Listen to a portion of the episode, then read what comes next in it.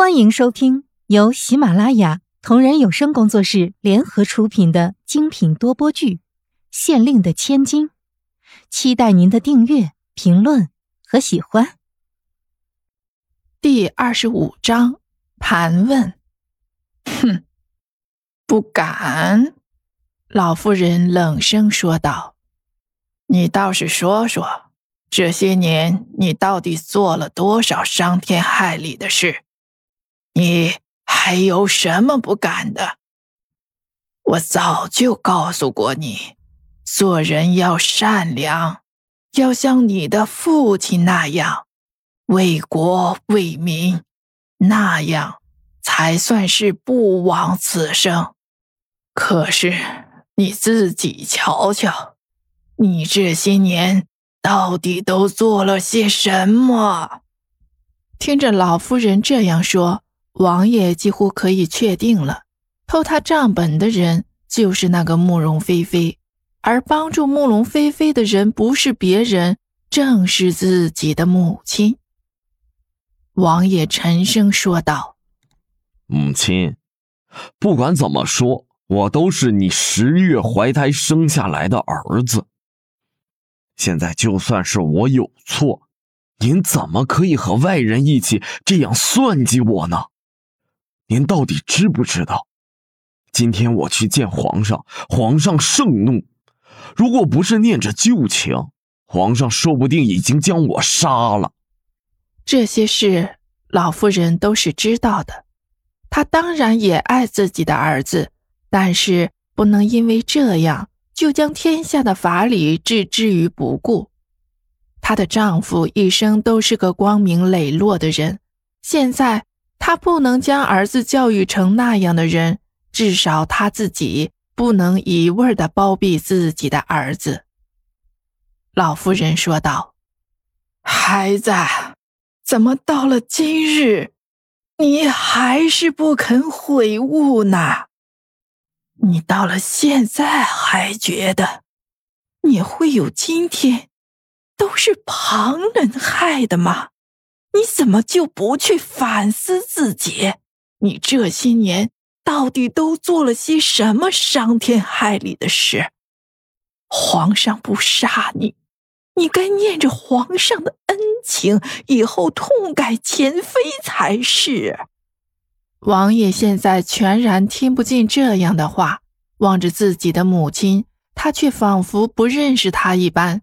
他摇着头说道：“母亲。”倘若今日我真的死在皇上那里，你是不是会跟着旁人一起拍手称快呢？老妇人的心里刀绞一般疼着，但是此时此刻，她还是狠心说道：“孩子，到了现在，你还是不知道自己到底错在了哪里。看来皇上做的这些……”当真是不够，你这辈子，唉，只怕当真是没有救了。哼哼，王爷冷笑着说道：“母亲，我怎么样？你现在说了不算。你觉得我该死，可是皇上不这样认为。皇上虽然生气，可是母亲您看。”他照样将我毫发无伤的送了回来。我今后一定会更加谨慎，再也不叫人抓住我任何的把柄。本来老夫人以为经历了这件事，她的儿子可以收敛一些，可以意识到自己的错误，只是没想到却是这样的一个结果。他的儿子变得更加丧心病狂了。老人家将手里的书朝着他掷了过去，颤抖着说道：“你这个孽障！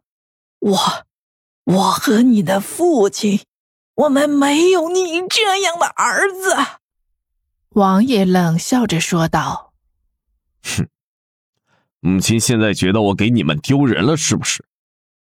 今日我也告诉你，如果可以选择，我也不愿当你的儿子。”人们都说虎毒不食子，可是母亲，你都做了些什么？你为了你心中的正义和名誉，你竟然将自己的亲生儿子往死路上逼。你这样做，又能高尚多少呢？你，老妇人伸出一只手，颤抖着指着他的脸。可是王爷再也不看老妇人一眼，将袖子一甩，马上就走掉了。老妇人挣扎着躺在那里，连个过来看着她的下人都没有。这些下人最会察言观色了，看到王爷对这位老妇人并不孝敬，他们自然也不将这位老妇人放在眼里。从老妇人那里出来，正好管家那里也有了消息。管家说道：“奴才派人去查了，刚刚来了飞鸽传书，说是已经问清楚了，那个县令的女儿就是叫慕容菲菲。他们还问了这女孩的体貌，和咱们府上的那个慕容菲菲也是一模一样的。”嗯，因为早就猜到了，所以现在再来听这消息，便不觉得有什么惊讶的。王爷说道。既然已经查到了，该怎么做？还需本王来教你吗？这个，那管家小心翼翼的说道：“虽然已经确定了这个慕容菲菲的身份，但是这个丫头却是十分的狡猾。据那个县里的人说，她根本没有回家。我们问了许多人，想来应当是真的。她就是怕咱们找到她的家里去，所以没有回去。”王爷冷哼了一声，说道：“哼，跑得了和尚跑不了庙。